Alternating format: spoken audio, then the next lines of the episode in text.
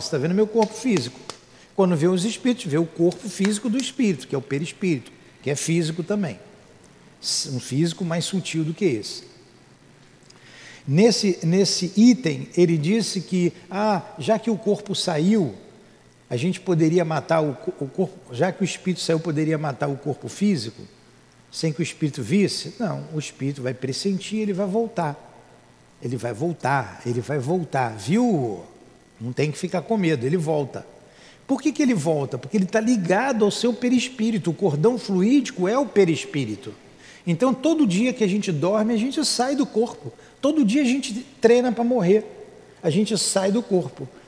Vai para algum lugar, está com alguém. Mas está ligado ao corpo, está ligado pelo laço.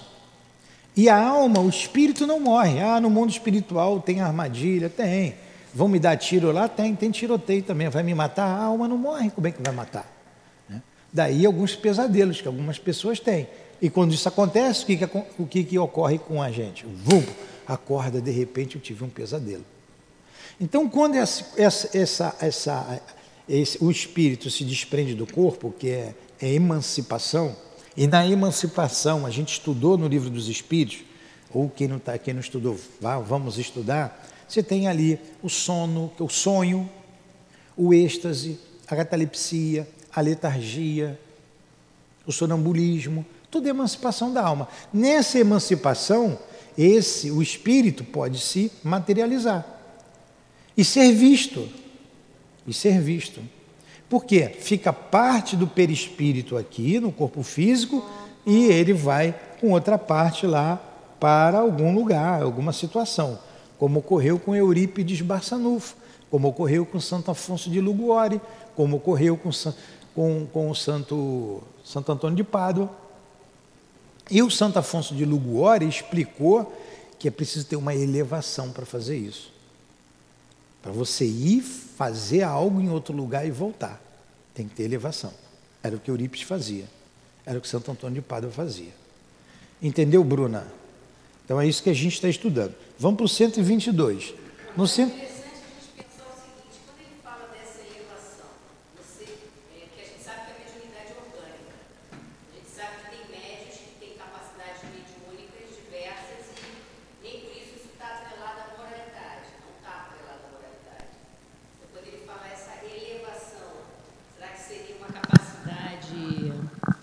é, moral característica do médium? Moral. Para ter, a gente sabe, como você disse, que a mediunidade é orgânica, está erradicada no corpo físico. Mas esse tipo de, de, de desprendimento, esse tipo de mediunidade, você tem que ter elevação. Você vê, quem de nós se desprende vai conversar com Jesus, como fez Eurípides, conversar com Maria, mãe de Jesus. Não é qualquer um. Quem de nós, mesmo com desdobramentos assim, eu vou fazer um parto ali, vou atender ali o meu pai que está sendo condenado erradamente, tem que ter elevação. Porque ele pede a Deus, como disse Santo Afonso de Liguori, ele tem consciência do que vai fazer. Olha só, consciência. E eu tenho que resolver um problema agora, vocês me aguardem. Aí você já sabe, sendo repetitivo, repetitivo como era o caso de Eurípides, tá bom, eu vou lá, vou fazer isso e já vem. Os alunos já sabiam, ele se debruçava, porque o corpo tem que entrar no estado de torpor e ele ia. É qualquer um que faz isso. E Santo Antônio de Liguori falou aqui atrás, ó, vamos lá, respondendo a sua pergunta. Ó. Ó, o homem tá, é, na, é no item 119, na pergunta número 1. Poderes dar explicação desse fenômeno? Olha o que diz Santo Antônio de Liguori. Sim. É a pergunta número 1. Está na página anterior, na página 143 aí. Sim, o homem, quando está completamente desmaterializado por suas virtudes, quando elevou sua alma a Deus, olha aí, pode aparecer em dois lugares ao mesmo tempo. Eis como? O espírito encarnado, sentindo vir o sono, pode pedir a Deus para transportar-se para um lugar qualquer. Seu espírito ou sua alma, como quiser de chamá-lo, abandona então o corpo acompanhado de parte do seu perispírito. O perispírito não é um bloco único. Parte do seu perispírito e deixa a matéria imunda no estado próximo da morte. Digo próximo da morte porque o corpo restou um elo que liga o perispírito, a alma e a matéria. Elo que não pode ser definido. O corpo aparece então no lugar desejado. Creio que é tudo que deseja saber. Então ele falou da elevação, que tem que ter elevação, que tem que ter virtudes. E ele pede a Deus e vai. Entendeu, Márcio? Então vamos lá. Vamos voltar aqui. 122. Número 1 um, com dois patinhos. Passemos ao segundo fenômeno, da transfiguração. Então, na aula passada, na aula retrasada, nós batemos e debatemos bastante sobre a bicorporeidade. Ficou bem compreendido isso, né?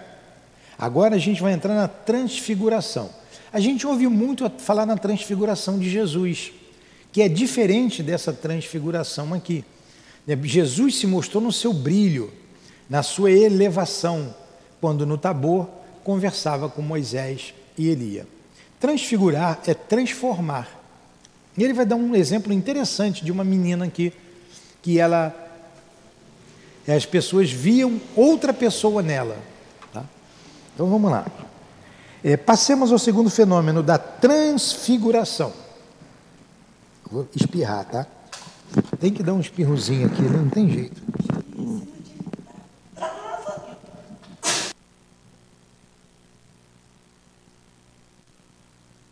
dessa maneira. Desculpem. Vamos lá. Está com medo de morrer, vê se pode. Né?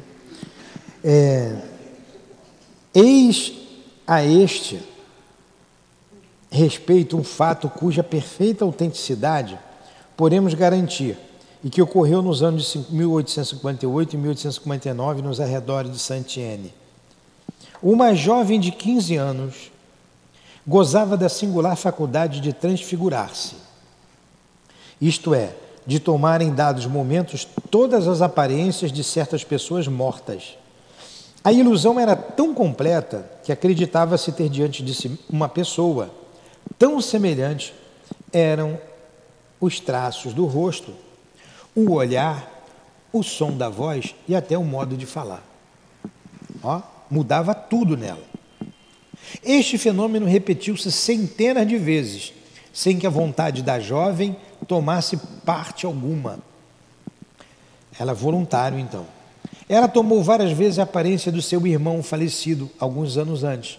Ela reproduzia ali não somente o semblante, mas a altura e o volume do corpo.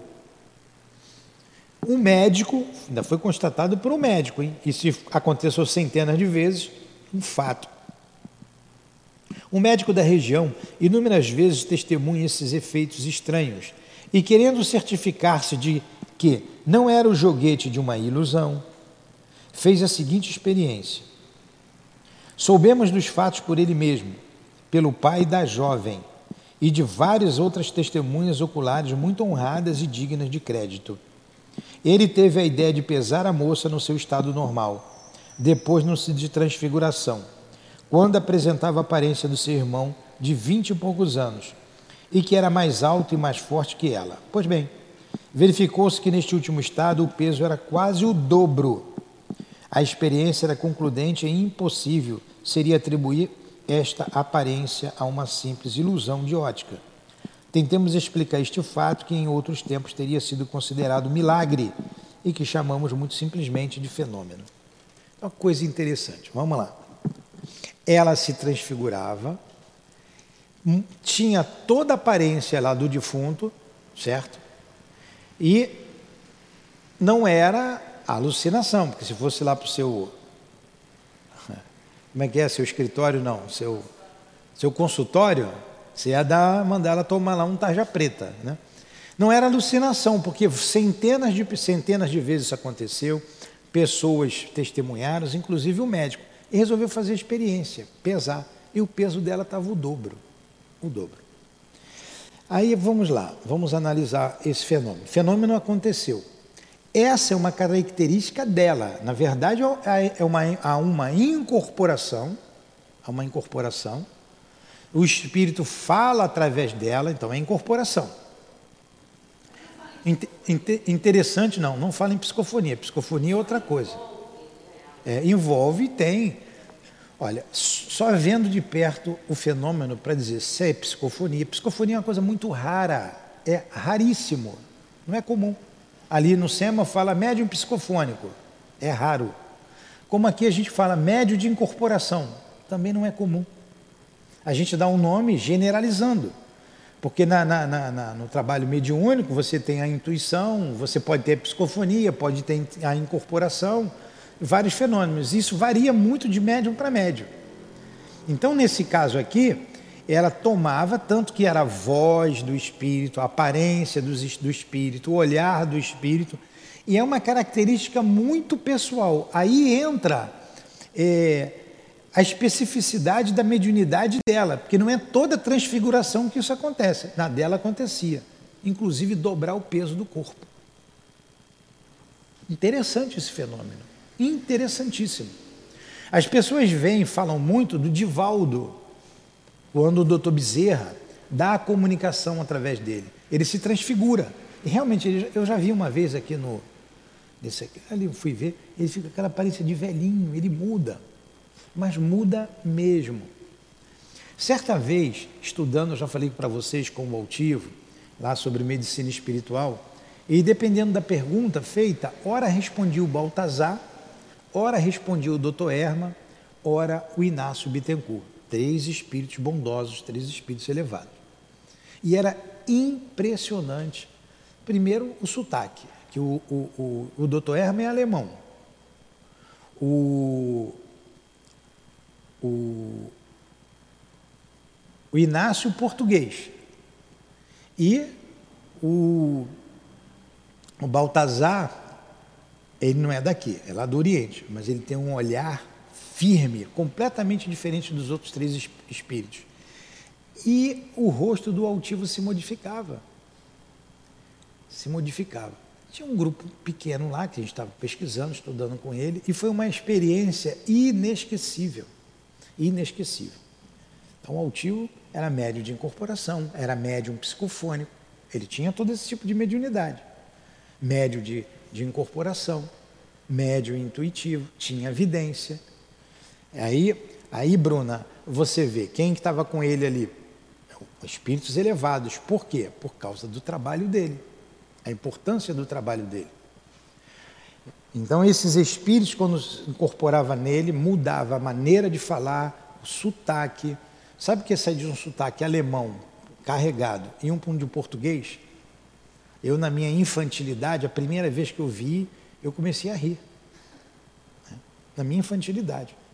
Eu comecei a me segurar. Depois eu, eu fui acostumando. Fora a transformação do rosto dele. Então, isso é possível, pelas características do médium. Agora, nessa moça aqui, a, a, a transfiguração era tão patente que ela modificava, inclusive, o peso do corpo. E ela era involuntário, né? Ela é. não era vontade dela, era algo que estava além da... Era involuntário, ela era pega de surpresa. Aí, vou falar a mesma piadinha, quem já ouviu, vou falar de novo. Eu fui me pesar aqui, eu estava com 100 quilos. E eu concluí que eu estava então transfigurado, eu estava incorporado que algum espírito ali. Né? Eu nunca mais me pesei. Minha cabeça, eu também não gosto de ficar procurando. Quem procura acha, não é? Eu tenho 75 quilos, era o que eu tinha. Quando eu era atleta, corria, 75 quilos. Minha cabeça é de 75. Aí fui passar por uma famigerada balança, que estava bobeira ali no corredor de um hospital. Que é o dia que a gente foi ver a menina lá. Ninguém no corredor e a balança ali chamando, né? Eu falei, eu vou me pesar. 100 quilos. 120 com a perna só, Eu estava incorporado. Eu já, agora eu descobri. Agora eu descobri por que, que o peso aumentou tanto. Então.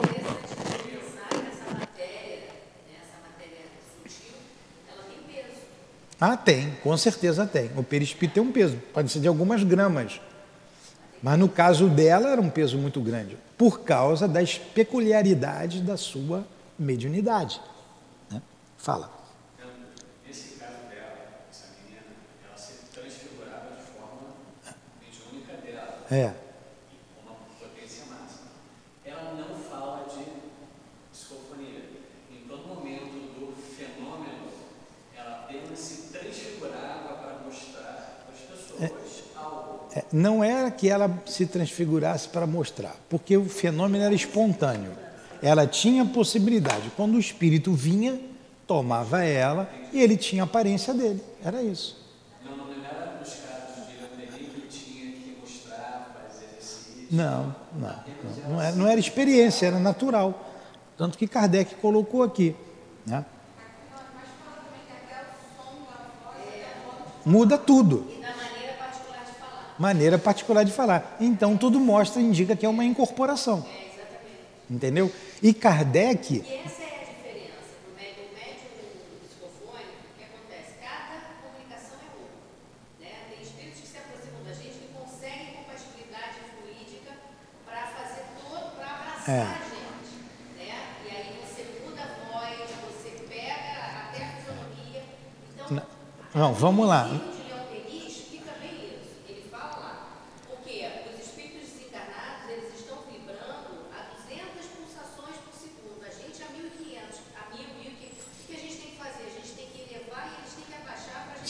Sim. entrar na mesma frequência. quando você. Então, nenhuma comunicação é igual a outra. Tem uns que falam e a gente reproduz, tem outros que tomam o nosso aparelho É. fonoaudiológico e a gente fala através da gente, tem outros que nos abraçam É. completamente.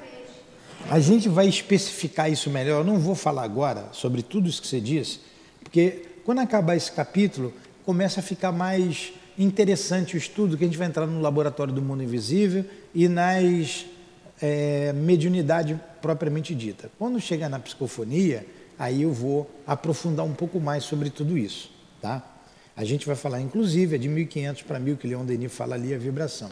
E a gente diferenciar a psicofonia da Kardec não fala de incorporação. Você pode procurar aqui, não tem. Ele fala da possessão. Quem fala em mediunidade de incorporação é Leon Denis. Kardec não fala, fala na possessão. Então, depois, mais para frente, a gente vai ver isso. Inclusive, quando a gente chegar lá na parte da, das obsessões, que tem a obsessão simples, a subjugação, a possessão, a, a possessão, a gente vai falar sobre isso, tá? Eu não vou adiantar agora, não.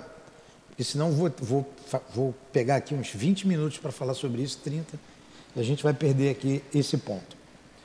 Mas o caminho é por aí. Até pela. Eu vou dar exemplos do altivo, que para mim é referência, foi o médico que a gente trabalhou perto dele, conversou muito com ele, e ele ensinava aquilo que ele sabia para a gente. Eu vou passar para vocês mais para frente. Então vamos lá, 125. Né? 23? É. A transfiguração, em certos casos, pode ter como causa uma simples contração muscular, que pode dar à fisionomia uma expressão completamente diferente, ao ponto de tornar a pessoa quase irreconhecível. Temos observado em alguns sonâmbulos. Olha aí, o sonambulismo, o camarada no estado sonambúlico e se transfigurar. Neste caso, a transformação não é radical. Uma mulher poderá parecer jovem ou velha, bela ou feia, mas será sempre uma mulher, e seu peso, sobretudo, não aumentará nem diminuirá. Ó, nesse caso aqui. No caso de que se trata, é bem evidente que há algo além. A teoria do perispírito vai nos indicar o caminho. Tá vendo? Não é todo o caso. O caso da, da transfiguração dessa menina é, é único, né? Então está mostrando que isso é possível. Kardec lá no final, vou botar até uma teoria. Se fosse uma criança, será que ela ia ficar baixinha? É, Ele diz que isso é uma teoria. Pessoal, não, é uma teoria, né? mas tudo vai ser explicado pelo perispírito. Admite-se, em princípio, que o espírito pode dar ao seu perispírito todas as apa- aparências, que por uma modificação na disposição molecular pode dar-lhe a visibilidade, a tangibilidade e, por consequência, opacidade. Então a gente viu isso nas, eh, nas propriedades do perispírito. Então o perispírito do espírito pode dar todas essas propriedades, inclusive a tangibilidade, que é você tocar no espírito, você falar com ele. Tanto ele incorporando no médium, ele aparecendo aqui do lado. Que o perispírito de uma pessoa viva, isolado do corpo, pode experimentar as mesmas transformações.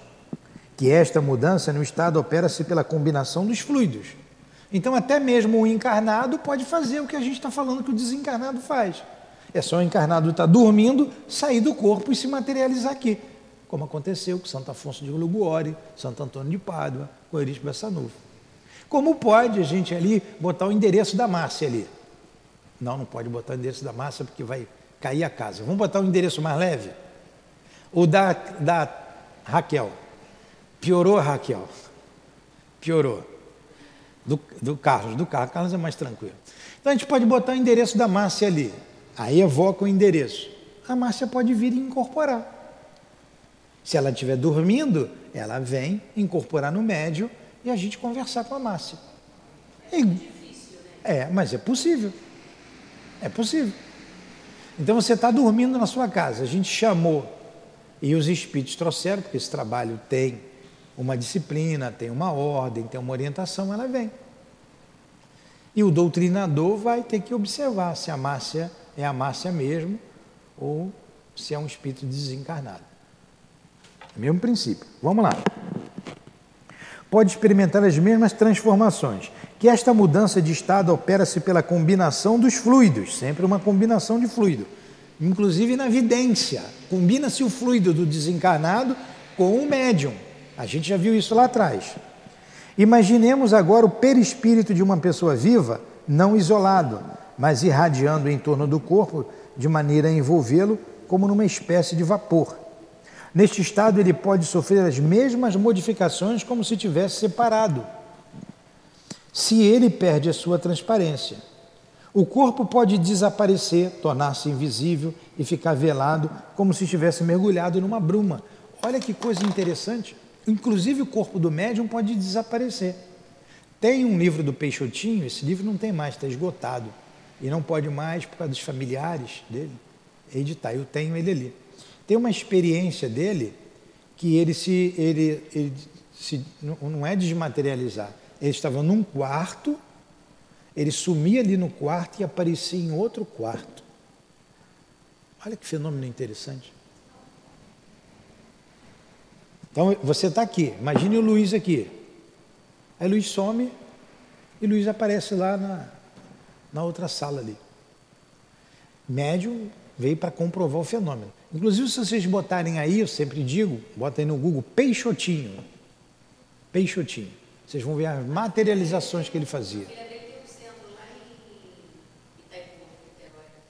É, não sabia não. Não sabia.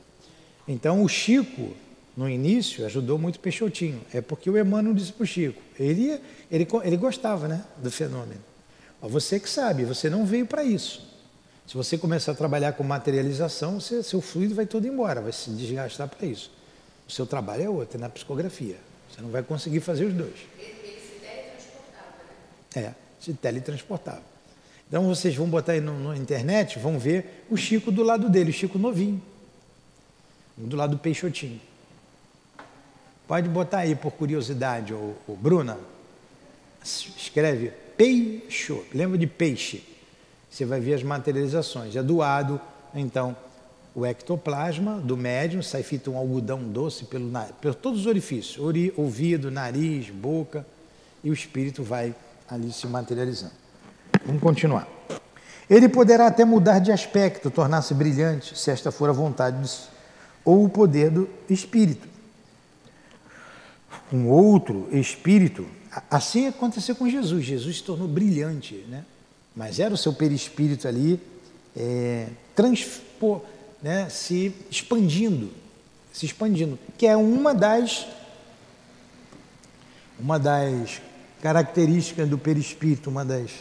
Aqui ó, ela, a Dilane abriu aqui, a gente sempre abre. Aqui o Peixotinho, o Peixotinho era militar do exército, o Chico do lado dele, aí tem parece uma, uma penada aqui, mas é um espírito que está com roupa branca aqui, materializado. Parece a Dilane aqui, o espiritinho aqui. Esse cabeludo aí, né? É interessante, o que eu acho interessante nessa foto aqui, essa daqui, olha ele deitado, e aqui eu já estou falando de materialização, tá? Aqui é transfiguração. Então, abrir só um pouquinho mais. Olha como é que sai pela boca, né? Pelo lado ali o ouvido, feito um algodão doce, uma gosma, né? E atrás ali está um espírito ali, parece uma freira, toda de branco, mas é o, o ectoplasma que está sendo absorvido pelo perispírito do espírito. Aí o espírito se materializa. William Crookes fez isso em laboratório e era tão, tão nítida que o William Crookes cortava cabelo do espírito, roupa, pedaço da roupa, e conversava por horas, por horas. Então são fenômenos e as pessoas dizem assim: ninguém veio de lá para contar, né? Olha o Chico aqui novinho, ó. As pessoas dizem que ninguém vem de lá para contar, por isso que não acredita na vida de além túmulo. O que mais tem é publicação sobre isso. Olha o Chico novinho aqui do lado do. Agora você vê, desde novo o Chico tinha um problema naquela vista e que doía muito. E doía muito, e nunca deixou de trabalhar. Aí a gente com dor na unha não quer trabalhar. Estou com dor na unha, hoje eu não vou. Só vem se não vem se não der para levantar da cama. Deu para levantar, vem trabalhar. Tá com gripe, se não tiver escorrendo para não cair em cima dos outros, vem. Então vamos lá. 124 agora, né? É a 124? Não, acho que não acabou aqui a 123 ainda. Hã? É um outro espírito combinando seu próprio fluido com o do primeiro pode substituir-lhe a sua própria aparência, de maneira que o corpo real desapareça sob o envoltório fluídico exterior, cuja aparência pode variar à vontade do espírito. Esta parece ser verdadeira, foi o que a gente falou ali do Peixotinho, causa do fenômeno estranho e raro. Raro, viu? É preciso que se diga da transfiguração, Quanto à diferença de peso, ela se explica de mesma maneira que para os corpos inertes. O peso intrínseco do corpo não variou, porque a quantidade de matéria não aumentou. Ele sofreu a influência de um agente exterior que pôde aumentar-lhe ou diminuir-lhe o peso relativo, como já explicamos acima no número 78 e seguinte. É provável, portanto, que se a transfiguração ocorresse sobre a aparência de uma criancinha, que o peso diminuísse proporcionalmente. Aí que ele colocou, mas isso é uma hipótese, que ele vai falar aqui em seguida. É apenas uma hipótese, ele nunca viu isso acontecer. Ficou bem claro? No caso lá daquela moça, daquela menina, aquilo ali é aqueles asteriscos, né? É exceção. Era a característica dela. Aí na 624, quer ler, Adilane? Na 624, ele diz assim: concebe-se que o corpo possa tomar uma outra aparência de maior ou igual dimensão. Por que ele botou maior ou igual dimensão? Por causa da expansibilidade do perispírito. A expansibilidade, uma das propriedades dele. Mas como poderia tomar uma aparência menor a de uma criancinha, como acabamos de dizer? Poderia, então, o médio parecer bem menor? Aí ele vai dizer: Neste caso, o corpo real não deveria ultrapassar os limites do corpo aparente. É uma pergunta. Né? Neste caso, o corpo real não deveria ultrapassar os limites do corpo aparente? Também não dissemos que o fato tenha se produzido. Apenas quisemos mostrar, ao nos referir à teoria do peso específico, que o peso aparente teria podido diminuir. Quanto ao fenômeno em si, não afirmamos sua possibilidade, nem a impossibilidade. Mas no caso de ocorrer, pelo fato de não se poder dar-lhe uma solução satisfatória, isto não o infirma. Olha o Kardec, né? o bom senso de Kardec e, e, e como ele pensou. Poxa, se apareceu ali, se transfigurou maior por causa da expansibilidade, não poderia ser menor? Só, não estou dizendo que isso pode acontecer, mas também não estou dizendo que não pode. A gente não viu nenhum caso desse. Eu não posso infirmar. Mas o segredo de tudo está no perispírito. A gente não sabe eh, dessas exceções. Tudo tem que estar dentro das leis da natureza. Não existe milagres. É preciso não esquecer que estamos no início da ciência e que ela está longe de ter tido a sua última palavra sobre este ponto, como sobre muitos outros. Aliás, as partes excedentes poderiam perfeitamente se tornar visíveis. Estava é, no início, não poderia se explicar tudo. Como Santo Afonso de Luguore não deu um mecanismo da bicorporeidade. Ele só disse que aquilo era possível. Aí Kardec explica de novo e pergunta de novo. Ele sai pela tangente. Ele não explica. Na pergunta número da resposta número 2, ó, ele diz, lá na página 143, ó, quando Santo Afonso de Luguori diz que é possível, que o segredo está no perispírito, ele não entra no mecanismo. Aí Kardec de novo pergunta, na questão número 2, isto não nos dá explicação da visibilidade, da tangibilidade do perispírito. Aí Santo Afonso sai pela tangente aqui, ó. Estando desligado da matéria, conforme seu grau de elevação, o espírito pode se tornar tangível matéria. Então ele não entrou nos detalhes. Mas hoje a gente já tem meios de conhecer melhor isso. Com os estudos, com o aprofundamento da doutrina, a gente já compreende melhor essa tangibilidade. É, porque muitos desses espíritos, na verdade, eles têm conhecimento do fato, mas eles não sabem como opera. Não é isso, não é isso. Por causa da elevação de Santo Antônio de Glória. Ele não explicou porque não tinha palavra, não tinha como explicar. A gente não ia entender.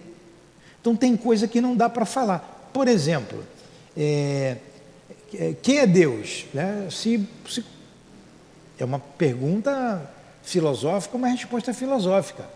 Inteligência suprema, causa primeira de todas as coisas. Você vai ter que pensar muito nisso. Não tem como explicar. Não tem como a gente entender Deus. E mais na frente, Kardec insistindo com as perguntas, os espíritos respondem. Acho que é na questão 10 ou no 8, ele responde. Falta um sentido para entender Deus. Então nos falta um sentido. Então a gente não vai compreender Deus, a gente não consegue. Não tem, não tem como a gente entender Deus. Como que a gente vai entender algo incriado? Deus é. Definição, melhor definição de Deus, né? depois da, do livro dos Espíritos. Mas na verdade, o, a resposta dos Espíritos significa isso: Deus é. É tudo, é tudo, a causa de tudo. Então quem foi que criou Deus? Então esse que é o Deus, o Deus do Deus. E quem criou o Deus do A gente se perde num labirinto. Então tem coisas que não dá para a gente compreender. O que deu, ele vem explicando. Mas com o avanço, por exemplo, da, da, da tecnologia, a gente vem compreendendo muito melhor o magnetismo. Lá no livro dos Espíritos, acho que é questão 388 ou 389, quando ele pergunta, eh, o Kardec pergunta desses encontros, fortuitos, não é? o magnetismo, o que, que os espíritos respondem? O magnetismo é o piloto de uma ciência, não é isso? Que no momento vocês, de futuro, vocês entenderão melhor. Por quê? Naquela época não dava para lhe falar muito, hoje dá para a gente compreender melhor né? essa força de atração, essa força de atração e de repulsão ao mesmo tempo, que faz com que a gente se junte ou que a gente se repila. Você vê Jesus, sei lá, sempre uma multidão em torno dele. Mas tinham aqueles que não gostavam dele. Determinados políticos juntam uma, um grupo.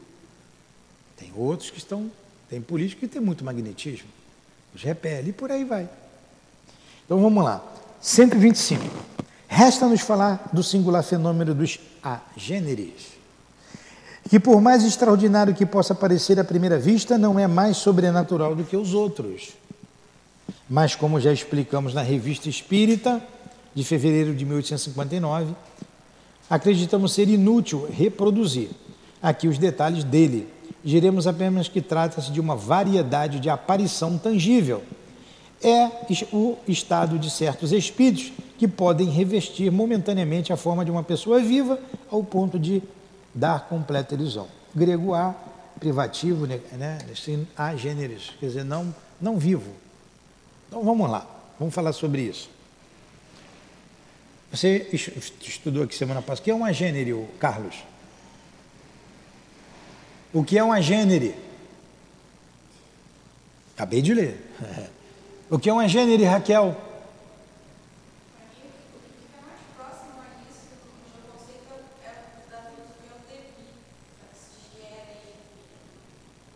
O que, que é um agênere, Luiz?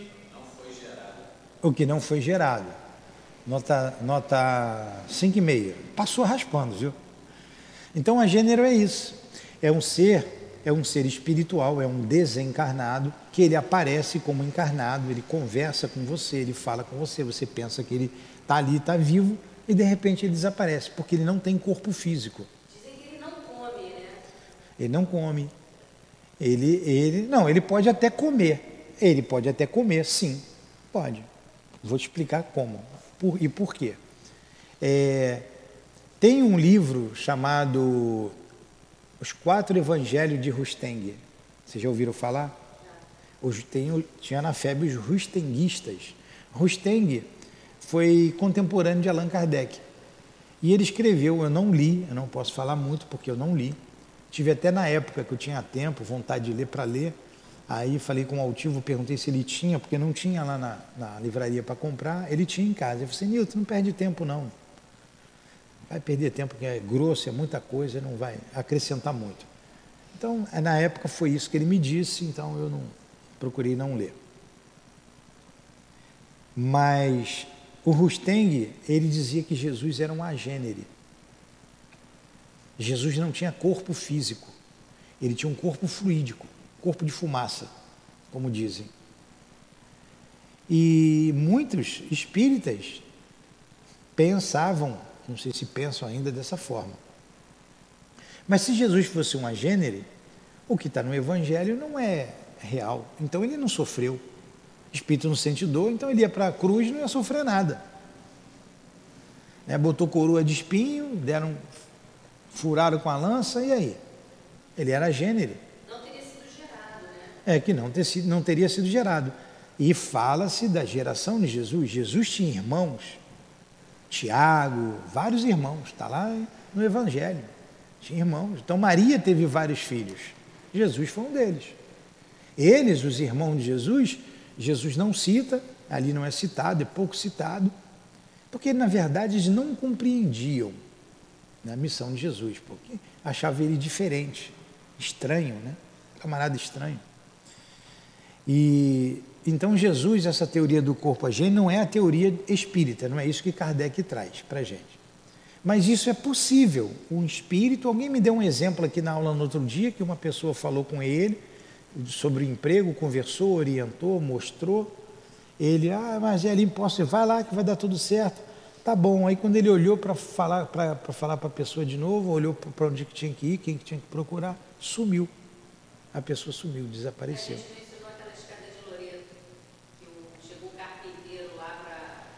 É. As freiras que estavam precisando fazer uma escadaria para o segundo andar. Isso. E ele apareceu lá, construiu uma maneira desconhecida por todos, né, numa engenharia inovadora da época, que ela não tinha É. sustentação, e depois ele desapareceu, não apareceu nem para É. recebê-lo com a galera. Pois é, aí está a escada de Loreto. Falaram isso aqui na aula passada também. Tem que procurar aí no, no Google aí para a gente pesquisar direitinho. As freiras queriam ir para lá para o segundo andar, não tinha como. Apareceu um carpinteiro voluntário, deu a madeira, deu tudo, uma madeira rara que não, nem acharam mais, e a escada está lá até hoje. E aí? Uma gênere. aí é questão de comer ou não comer. Jesus não- não- não- não partiu o peixe junto com os apóstolos? Então ele comeu. E quando ele encontra com aqueles discípulos, ele senta com eles para comer. Senta com eles para comer. Senta com eles para comer. Agora, é, a gente até entende, mas a gente não compreende. Muitos fenômenos a gente ainda, por mais explicação que tenha, você fica, né? Como é que isso aconteceu? Como é que isso aconteceu? Ele vai falar da tabaqueira aqui quando chega agora no capítulo número 8. Ele vai falar, aí vai fazer uma pergunta: e se a gente cheirasse ali o rapé da tabaqueira? E espirrar. Ué, o espírito traz uma tabaqueira com rapé e eu encarnado, se eu for lá pegar aquele, aquele pozinho, vou espirrar? As coisas interessantes, né? Aí a gente também vai entendendo que Jesus não fez milagre nenhum nas curas dele. Tudo nas leis da natureza. Tudo é compreensível. E quanto mais a gente entende, mais Jesus cresce aos nossos olhos. E espirra quando tem, tem uma flor que eu sou alérgica demais. Quando ele, o espírito aparece com, esse, com essa flor, não dá uma alergia danada, não sobe. Aí, tá vendo? Ela, como tem uma sensibilidade maior, chega a espirrar. Alguma pergunta? Lembrei agora do Dr. Paulo César Frutuoso, né, quando ele conta lá nas reuniões de materialização, que uma vez o médium levou um relógio, não sei se você leu isso. Eu trouxe para vocês aí, faço o curso da medicina, tem esse relato. se eu não me engano. Ele trouxe um relógio para a sessão, né,